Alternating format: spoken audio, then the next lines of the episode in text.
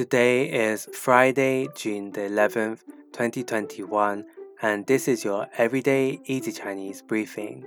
大家好，我是林老师, and in under 5 minutes every weekday, you'll learn a new word and how to use this word correctly in phrases and sentences. Today's word of the day is wei, wei, which means danger.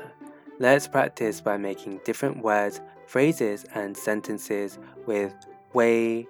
The first word is wei ji, wei ji, which is a noun that means crisis. Let's look at each character of this word. Wei means danger and ji means opportunity. A way of using it in a sentence is 自从金融危机爆发，就业市场越来越不景气了。自从金融危机爆发，就业市场越来越不景气了。Since the outbreak of the financial crisis, the job market has been increasingly sluggish. Another word we can create with 危 is 危险。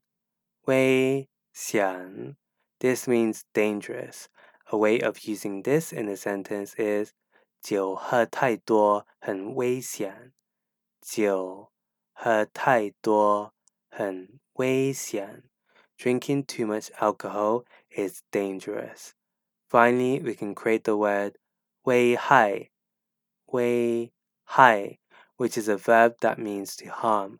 A way of using it in a sentence is 糖可以危害健全的牙齿。糖可以危害健全的牙齿。Sugar can harm healthy teeth. Today we looked at the word wei, which means danger, and we created other words using it.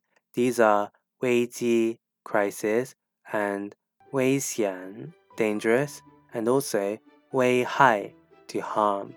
To see this podcast transcript, please head over to the forum section of our website www.everydayeasychinese.com where you can find even more free Chinese language resources to help you level up your Chinese language skills. See you again soon for more practice.